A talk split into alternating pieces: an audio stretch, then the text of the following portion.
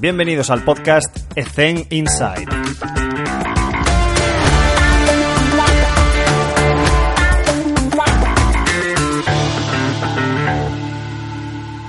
Muy buenas a todos chicos, hoy estamos en un programa muy muy especial, está con nosotros, como ya sabéis, Michael Boyle, es una persona que nosotros seguimos en nuestra empresa desde hace mucho tiempo, mucha de nuestra metodología gira en torno a sus conocimientos, a sus conceptos, su metodología, y creemos que hoy podemos sacar muchas cosas en claro de una persona que ha cambiado con el tiempo su metodología y nos va aportando esas píldoras de información en las redes sociales también, os aconsejo que lo sigáis.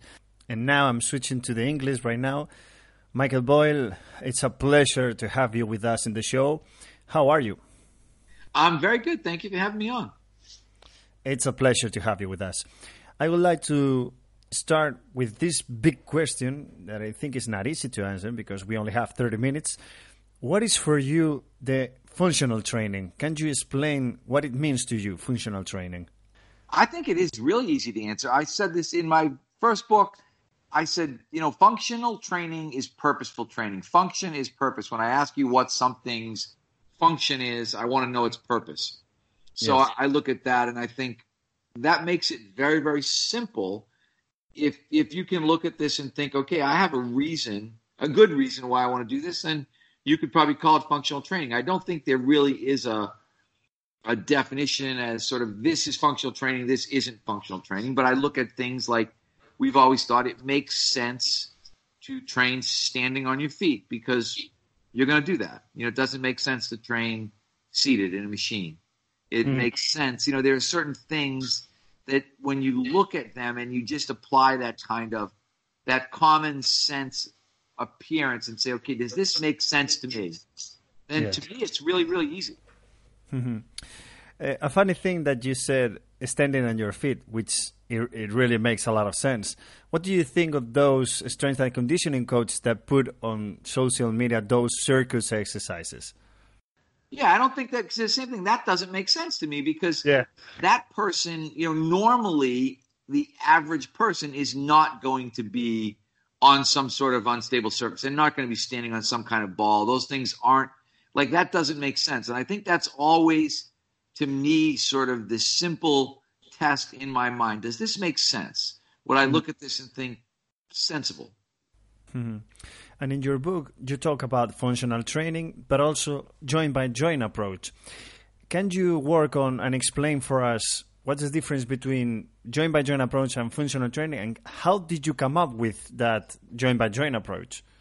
But I don't think I would say joint by joint is is more kind of part of the functional training thought process. One, I didn't really come up with the idea; I just named it, and yeah. it was um, the fact of the matter is it was Gray Cook and I talking in a bar, mm-hmm. and basically, Gray, we were talking about how squatting tends to be affected by ankles. You know, if someone has poor ankle mobility, they're going to be a poor squatter. And Gray's yeah. response was, yeah, the joints just alternate, you know, mobile, stable, mobile, stable, mobile, stable. And I was like, what? And he was like, well, your ankle should be mobile, but your knee should be stable, and your hip should be mobile, but your lumbar spine should be stable. And as he's going through this in his he's just, you know, this is just to him, you know, a, a conversation in the bar. I remember I legitimately said, stop. Mm-hmm. He's like, why do I have to stop? I said, because I need to get a napkin and a pen from the bartender. I'm going to write down exactly what you said because that makes so much sense. Mm-hmm. And and then you know I wrote down okay, ankles mobile, knees stable, hips mobile, you know, lumbar spine stable.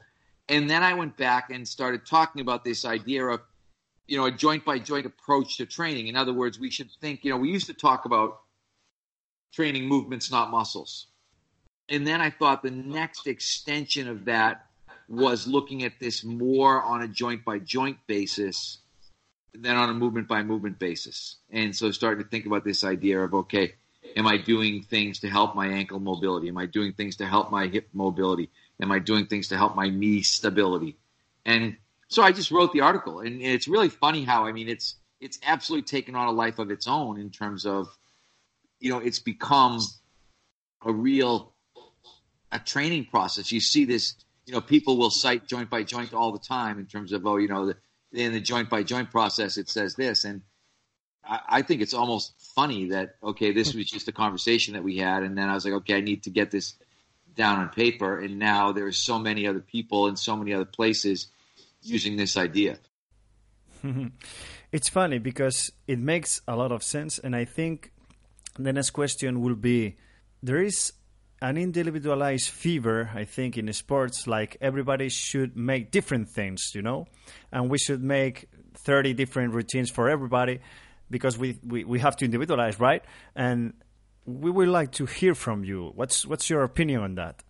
Everybody has the same joints. Everybody has the same muscles. I, I tend to think of it as it's somewhere between 80 20 and 90 10 in terms of 80 to 90 percent of what we're going to do is going to be the same for everybody and hmm. somewhere in the 10 to 20 percent range is going to be different and probably different either it will probably depend on your sport and or your injury history it might be both of those things it might yes. be only one of those things but but there's still you know the idea that when we think you know everybody should be pushing, everybody should be pulling, everybody should be doing some sort of knee dominant exercise, everybody should be doing some sort of hip dominant exercise. In my mind, really, everybody should be sprinting, everybody should be jumping, everybody should be throwing medicine balls. And I wouldn't look at any of that and say, okay, that's going to be better for soccer and that's going to be better for basketball or what you know what I mean? It's like, nah, mm-hmm. most of it's going to be very much very similar. And I think I feel like people who feel the need to say things like that are trying to sell you. They're trying to sell themselves or their ideas as mm-hmm. different or trying to convince you that maybe they're smarter than they actually are. And that I think if someone said, I'm going to make up 30 programs, if we said 80 20, right? If we took 30 programs and said, okay, 80% of them, I'd bet 24 of them would be pretty much the same. Yes. And six might be a little bit different. Even though you sat it down every person and said, you know, I'm going to look at every person and I'm going to write it individually for that person, I think you'd still be down like, okay, you know, 24 of these are identical and six are different. I, I totally agree. And actually, in our company, Ezen Salud Rendimiento, which is a training company, we are always trying and, and so focused on individualize everything to everybody because they are different. They have different pathologies, they have different goals, they have different level. But what's what's your stand on that 10 rep rule? You know like every every every should be three sets of 10 reps. What's your opinion on that? You know i think 10 is the magic number. For no reason other than if you go back to the original research DeLorme and Watkins in i think oh i, I don't even I, am going to say 50s but it could even have been earlier than that um, they did three they used three sets of 10 and you know 10 reps at you know 50% of 10 rm 10 reps at 75% of 10 rm 10 reps at you know the, the 10 repetition maximum. So hmm. i think that's sort of where i always said it could be 9 it could be 11 it wouldn't make any difference at all. But we sort of in the initial studies you know whatever god you know 50 60 years ago 10 was the number. And 10 has continued to be the number. And i don't I don't think that matters all that much, to be honest. You know, if, if someone said, hey, you know, I really, really like eight, be like, okay, perfect. But don't you think that, of course, we have to individualize everything, the intensity, the load, but don't you think we, we should load more, like less repetitions, but higher? I don't know. I don't know if I would say that as a generalization. Do you think we should load more? No, I think we should load appropriately. Mm. So, and generally for us, we find we don't tend to go below five because yes. we feel like most of what's bad that happens tends to happen in that sort of one, two, three range. And if we stay, you know, in the five to, you know, five reps, eight reps, 10 reps, things tend to be very safe and not too much bad stuff happens. If mm. we tend to be trying to push, because again, if you think, when you're thinking numbers, if you're saying, okay, you know, one through four, now you're up in the 90, 87 to 90% range, yeah. at least theoretically. So I don't know necessarily that you need to go there or you need to go there a lot. But, you know, again, I would never say, you know, we never do the same thing. We try to not do the same thing for more than three weeks at a time. Generally, for us now, uh, we will do three repetitions on occasion. Mm-hmm. Um, we will almost never do any ones and twos and we will do 12 repetitions on occasion, but not very much. I would say, again, if you think everything, you know, the Pareto principle, 80 20, 80% of our training probably is going to be in between five and 10 repetitions. Mm-hmm. And 20% of it is probably going to exist outside of those boundaries. Mm-hmm. Maybe you agree with me that in our industry, we change things a lot and how we, we train. Maybe you are doing something right now that in five years we will change everything, right? TRX, BOSU, Fitball, CrossFit, whatever. My question is what did you change during your career, your professional career, that nowadays you think, wow, this is impossible to do right now? You know, we work a conventional. I mean, if I say, you know, we don't do a lot of one RM, you know, three RM stuff. Yeah. When I was a football, American football strength coach in the 80s and 90s, we did hmm. tons of that. You know, we did tons of back squats. We did, um, you know, we did a lot of what I would call ugly lifting, and mainly we didn't know any better. And you know, we didn't even understand. We hadn't even thought about this whole idea of functional training. We thought we were, you know, when I started doing this, we were progressive because we did weight training. because there were a lot of people who weren't doing weight training. So doing weight training was in and of itself progressive. And hmm. then when we started to really look at, you know, the conventional bilateral strength training, very heavily influenced by like bodybuilding and powerlifting and Olympic lifting, we did a lot of that in hmm. the early going. And then when you look at where we are now, much more unilateral, no body part work. So I think there's a whole, I mean, a whole litany of things yes. that we don't do anymore that we used to do. You know, because you're talking about someone like me. I'm in like I think this is year 38 of coaching. So a lot of lot of things change. Yes, here in Europe, football is the king in sports, and there is a funny video of Ajax from Netherlands that they won the the Champions League in 1995, I think, working in the weight room doing aerobic. so thankfully, we changed a lot for good, but they won't working like that. Um, and my, my question is, do you have any idea where we are going in the future? Well, I, I, think it depends on if you're talking about athletes or you're talking about the general public. I think yeah. it's probably, I think in the general public, I think we are getting away from the sort of high intensity CrossFit, you know, go as hard as you can thing. I think that's starting to wane a little bit. Mm-hmm. In some ways, I think in the athletic market for us, we're putting much more emphasis on sprinting, speed development. As speed development, you know, even though I hate to say it's making a big comeback, but it's making a big comeback because I think even for those of us who thought we understood it, we maybe didn't understand it as well as we thought. And so I think now we're beginning to understand it better. There's guys like JB Morin, who's a French researcher who's done some really good stuff, and there's a guy named Tony Holler, who's an American track coach, who's really mm-hmm. helped to, I think, push some ideas into our athletic consciousness. JB just wrote an article um, where he called sprinting a vaccine against hamstring pulls. Yes, so instead of yes. someone trying to develop an expensive machine to mm-hmm. prevent hamstring pulls, JB's thing is we just, you know, we need to sprint because sometimes we're so worried about hurting people that we don't do enough. And the, the key is literally the balance because you might look at it and think, I'm so worried about hurting people that I didn't do enough. And then I'm not worried about hurting people at all, so I do too much. And it's literally like, uh, I don't know if, um, you know, the, uh, in the U.S., there's a story about the three bears, you know, and they talk about like, uh, you know, too hot, too cold, and just right.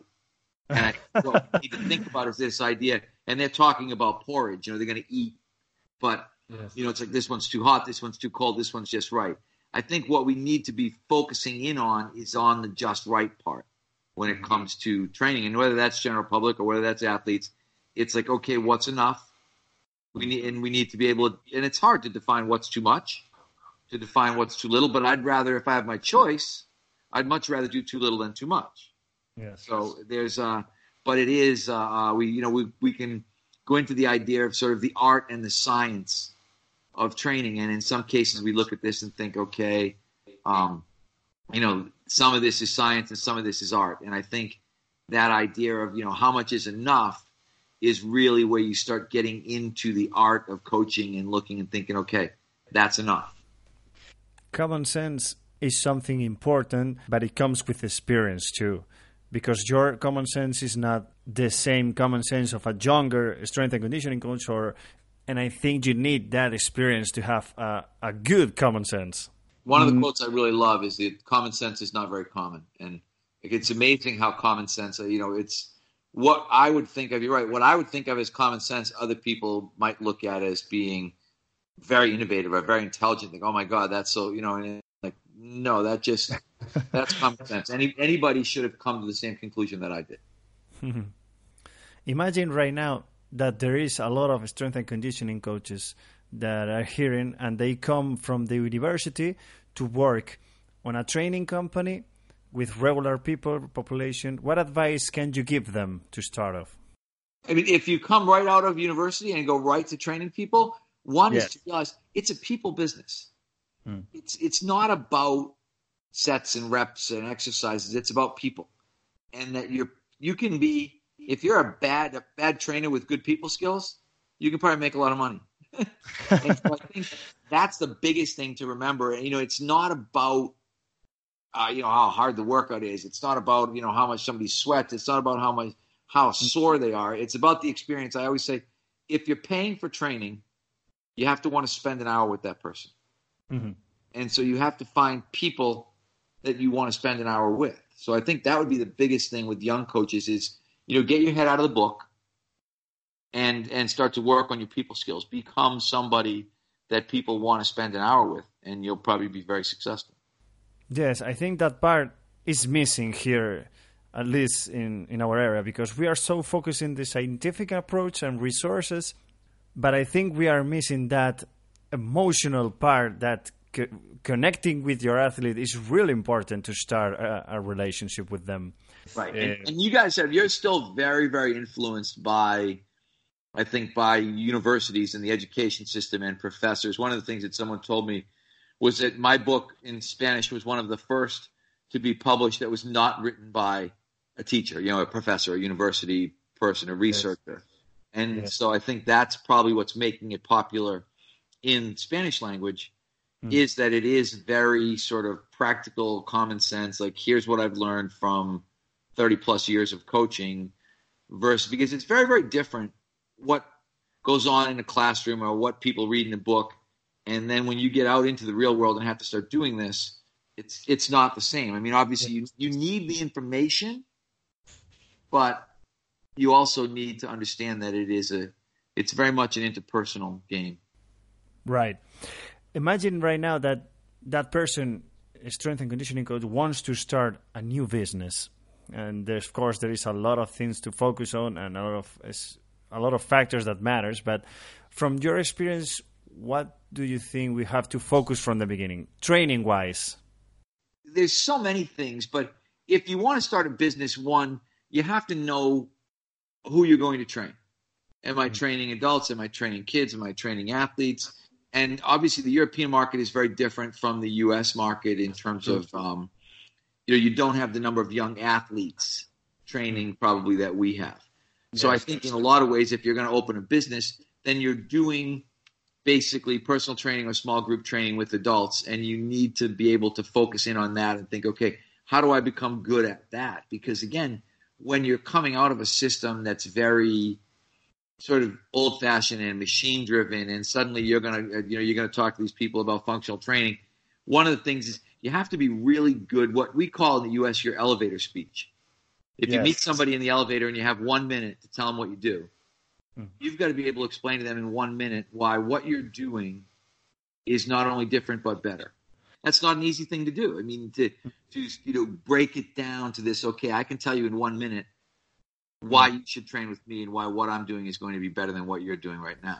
Right. I think it's really important to have the elevator speech. You know that those 20 seconds where you can show what is your different thing what problem are you solving, right? That's right. the key thing for me.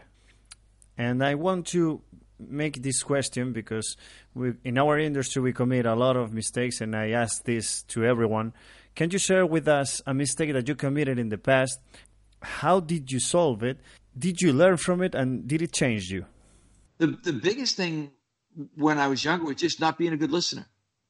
Hmm. I think it's real. I talked. I just wrote an article for my StrengthCoach.com site on uh, you know called "A Letter to Young Coaches," and one of the things that I said is that you have two eyes and two ears and one mouth for a reason, and basically you should be probably taking in four times more than you're putting out. You know between your eyes and ears and mouth, and when you're young, you're you're in such a hurry and you think you know everything and you think you know all the answers and as you get older, you realize, wow, I don't know. Not only do I not know the answers, I don't even know if I know the questions anymore.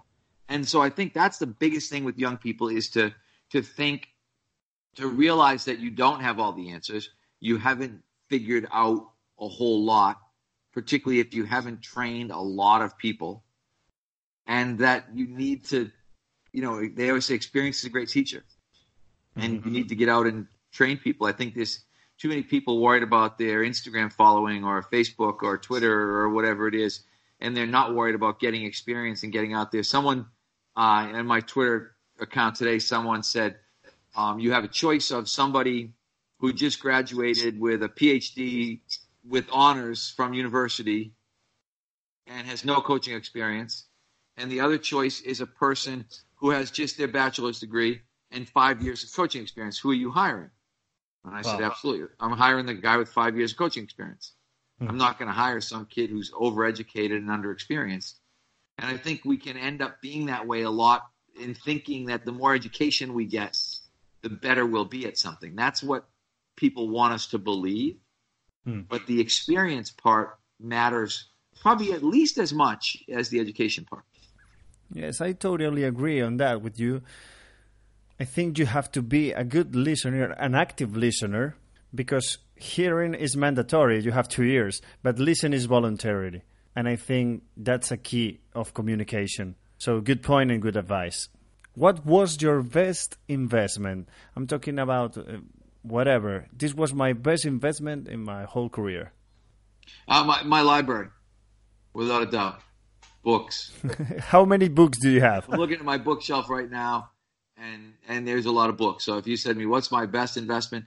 Absolutely, positively, all of the books. And I continue. My wife goes crazy because I'm I have ten books to read mm-hmm. that I haven't read, and someone will recommend a new book to me, and I'll go right on Amazon and order it. And you know, yeah. she's like, "You haven't read the other ones," and I'm like, "But I will." So I don't think there's any better investment than um, investing in, in the broadening of your own mind. Are you reading anything right now? I'm reading Sports Gene right now, which is actually a 2014 book that I should have read already. Mm-hmm. And the truth was, I listened to the author David Epstein on a podcast talking about his new book, Range. Yeah. And I was very intrigued by the idea of range and what he was talking about on the podcast. And then I thought, there's no way I can read range if I haven't read Sports Gene yet. So I went to my bookshelf and I had Sports Gene. and so I started Sports Gene, and I'm going to finish Sports Gene in the next couple days, and then I will start Range. Yes, there is a TED talk in you can watch on YouTube about this book, about these principles of this book with the author. And a different question right now. I think it's a tricky one because what is the worst advice that you have heard or the best one? Mm. I guess that you know the worst advice I've ever heard probably is more is better, and, and, and, more is just more. Yeah. And, um, I think the best advice I've ever heard. I was talking to somebody about this the other day. Someone had said it's um, it's not the job, it's the situation. Mm-hmm. Can you work on that?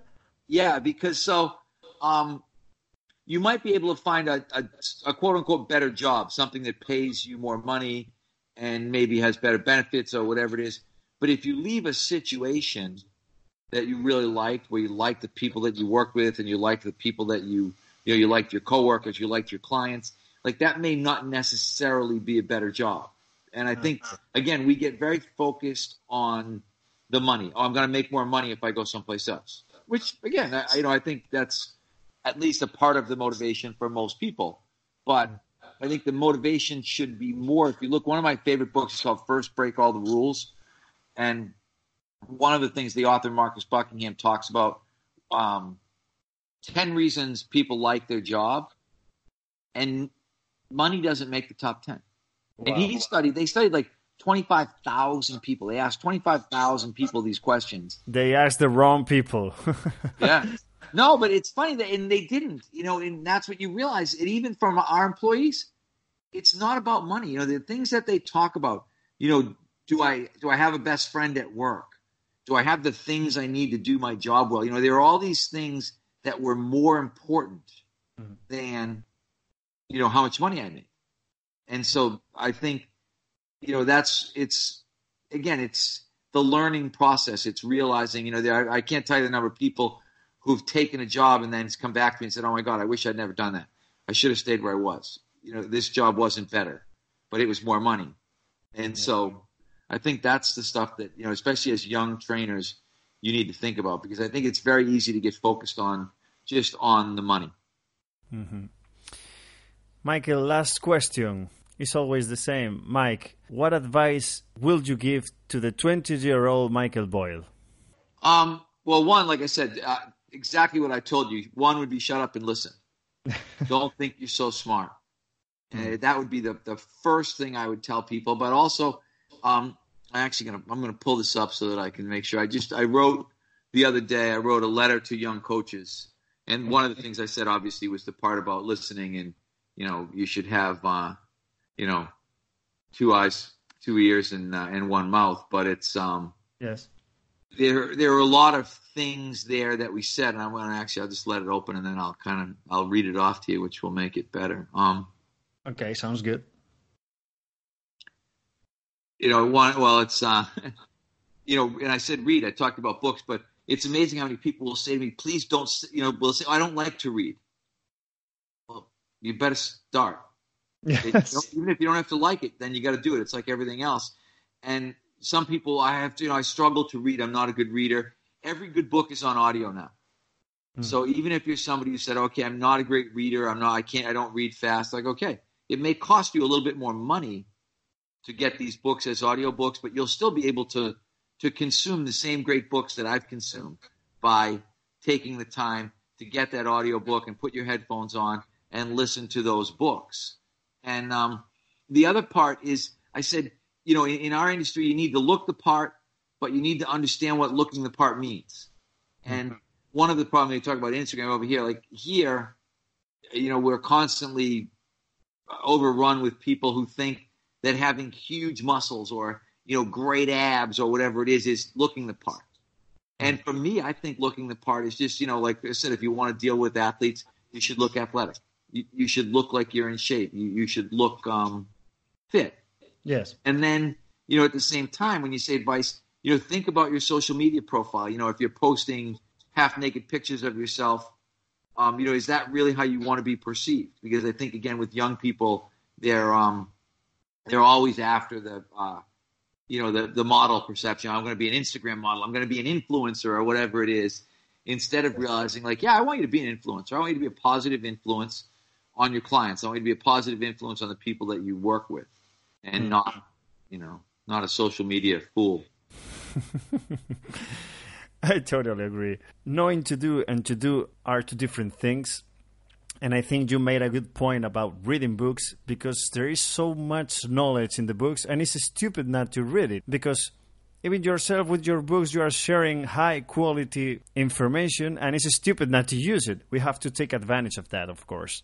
Everybody should read, not just look into videos in Instagram, YouTube. Of course, if you follow in social media specific persons that share quality information like yourself, of course, you have to use it. But you have to be specific in, in, in those persons that you follow. Michael, that's it. 30 minutes. Again, thank you so much for being in the show. It's been a pleasure. I hope everything it goes okay in your business and personally and professionally. And thank you very much for being with us, okay? Thank you very much.